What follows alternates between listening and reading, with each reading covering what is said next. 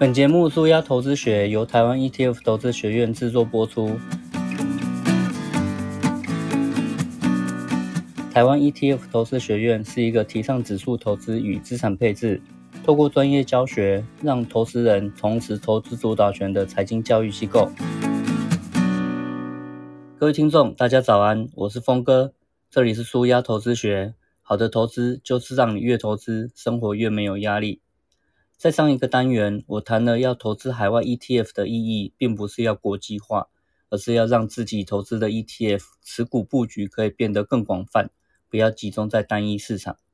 那在这个单元，我想和你谈谈，当你配置好了股票的 ETF 和债券的 ETF 之后，如果在各个地方听到各种名牌，想要投资第三档 ETF，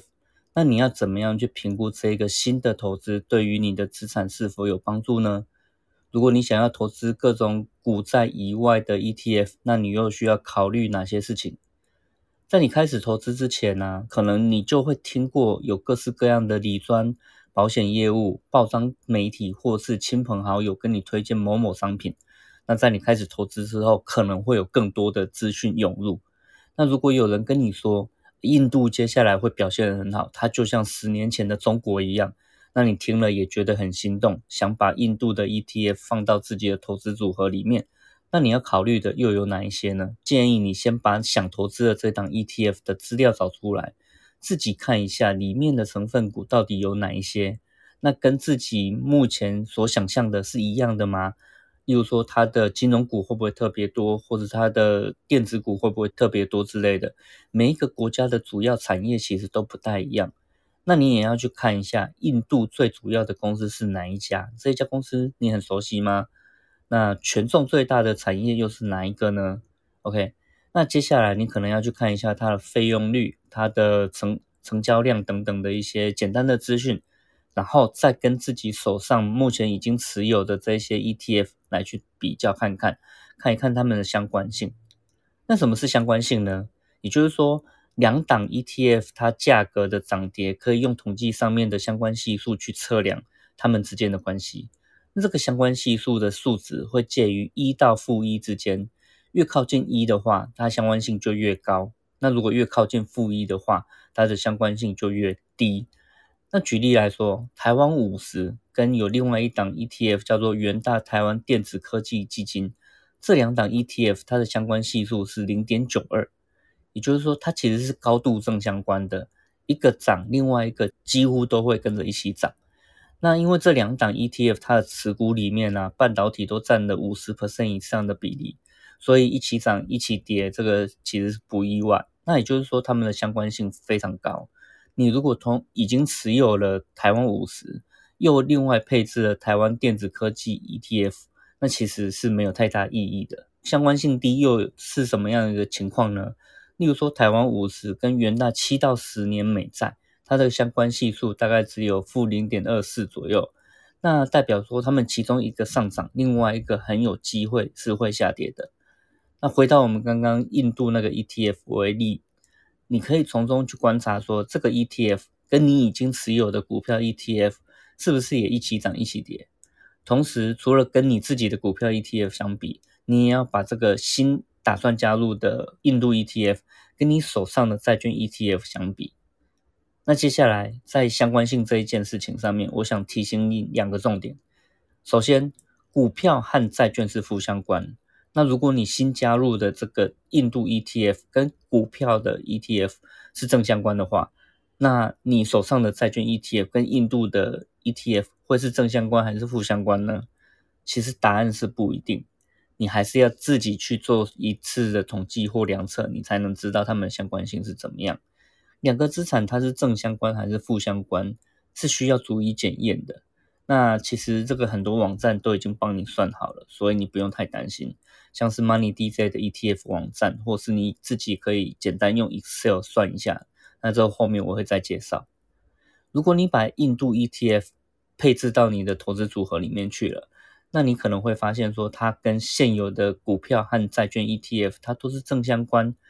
那就表示说配置这档 ETF 它其实并不能帮你降低整个投资组合的波动风险。那当然，同涨同跌和绩效会不会一样，这是两回事。例如说，A 股票跟 B 股票它会一起涨一起跌，可是有一个的报酬率是五 percent，另外一个只有两 percent，相关性和绩效其实是要分开看的。不过绩效并不是我们可以事先掌握的嘛。那也许你会为了取得印度这个预期比较高的报酬率，可是你会承担比较高的这个风险，包括波动风险，或是你资产里面它相关性因此而被降低的这个风险。那所以如果你今天要投资一档新的 ETF，你必须要好好的去考虑相关性，透过相关性来去管理你的风险。那第二件事情要提醒你的是，其实两个资产之间的相关性啊，是会随着时间改变的。你在不同的时间点会观察到不同的情况。例如说，股票跟债券平常是负相关，结果股灾来了，在你最需要保护的时候，却因为市场的恐慌，投资人同时会抛售股票和债券，他们都一起下跌了，反而变成正相关了。那这个也没有其他的解决方法，而是我们投资上面一定要去承担的一个风险。所以相关系数怎么看呢？我们前面谈了那么多的相关性，那接下来，呃，我们要去好好的了解两个资产之间的相关系数。其实我会推荐你一个很实用的网站，叫做 Money DJ。那 Money DJ 也有一系列的网站，其中有一个网站是专门，呃，让你去研究一档 ETF 的。那有空我欢迎你去玩玩看。在 ETF 的介绍这个网页呢，你会看到什么盘中报价啊、技术分析等等的选项。那其中就有一个叫做相关分析这个页面，点进去之后呢，你输入你任何想要比较的这个 ETF 代号，你就会看到两个 ETF 之间的相关系数了。那就可以去观察这两档 ETF 之间相关性以及过去的历史变化。